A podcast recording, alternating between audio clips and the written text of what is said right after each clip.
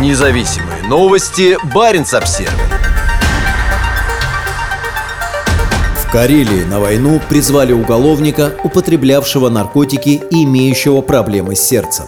Мужчина с преступным прошлым, страдающий от нескольких серьезных заболеваний и не отбывший административное наказание, хочет оспорить решение о своей мобилизации. Уроженец российского города в Карелии Игнат С., имя изменено, подал в суд иск о признании незаконным приказа о его мобилизации. Мужчина не имеет боевого опыта. Вместо этого он имеет опыт употребления наркотиков, неуплаты алиментов, вымогательства, неповиновения сотрудникам полиции. Кроме того, у него диагностировали заболевания заболевание, требующее госпитализации, но командиры не позволяют ему даже вызвать скорую помощь.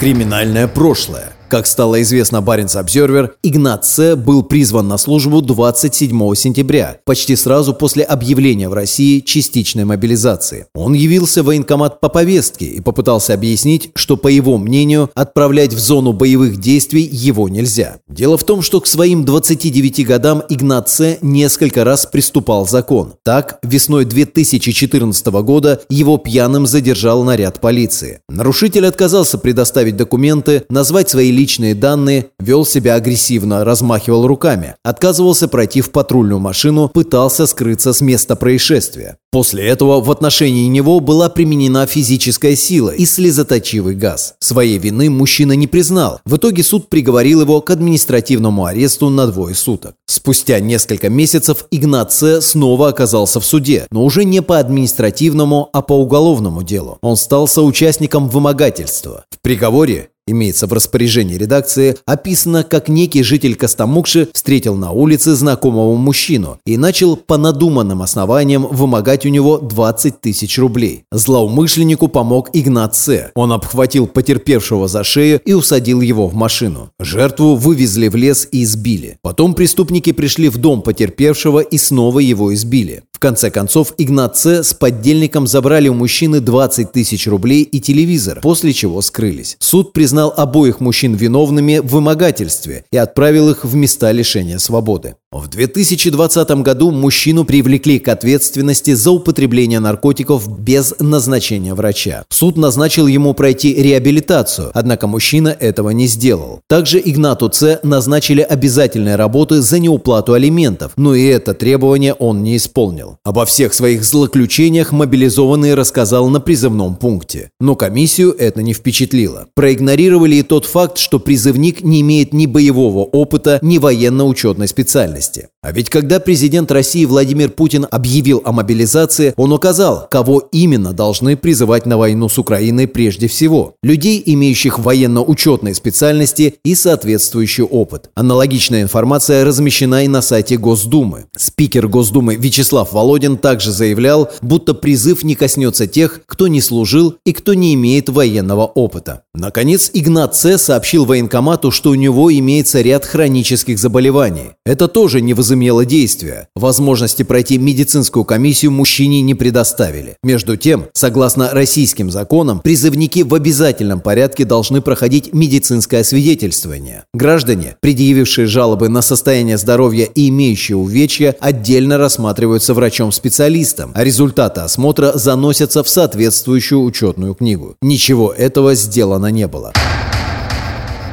Некогда болеть. Игната Ц. отправили в Санкт-Петербург, в военную академию связи. Уже там у него диагностировали ряд серьезных заболеваний. Нейроциркуляторную астению, астеноневротический синдром, гипертоническую болезнь с преимущественным поражением сердца, расстройство вегетативной нервной системы. В конце ноября ему пришлось вызывать скорую помощь из-за высокого давления. По итогам обследования врачи городской больницы сообщили, что мужчине необходима госпитализация. Однако начальник медицинской части военного госпиталя заявил, что врач из больницы никак не относится к военной академии связи. После этого он направил Игната Ц. к штатному терапевту, которая посчитала, что оснований для госпитализации не имеется. При этом у мужчины был пульс 30-40 ударов в минуту. Это критическая брадикардия брадикардия. Нормальный пульс для взрослого человека от 60 до 100 ударов в минуту. Пациент самостоятельно повторно вызвал скорую помощь, но на въезде в академию ее не пропустили. Между тем, в приказе Минздрава, который определяет порядок оказания скорой помощи при брадикардии, указано, что такое состояние требует экстренного медицинского вмешательства. А нейроциркулярная астения, которую диагностировали у мужчины ранее, может служить основанием для признания человека негодным к военной службе. По информации Баренц Обзервер, в Петербургской военной академии связи находится еще один мобилизованный из Карелии 26-летний Семен Т. Имя изменено. Уже после призыва у мужчины ухудшился слух. Врачи определили у него нейросенсорную потерю слуха, которая требует стационарного лечения. Если этого не сделать, Семен Т. может стать инвалидом. Однако мужчину не стали госпитализировать, а вместо этого назначили амбулаторное лечение. Мужчины подали административные иски, чтобы оспорить решение о своей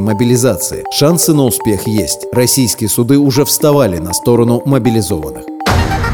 Независимые новости. Барин обсервис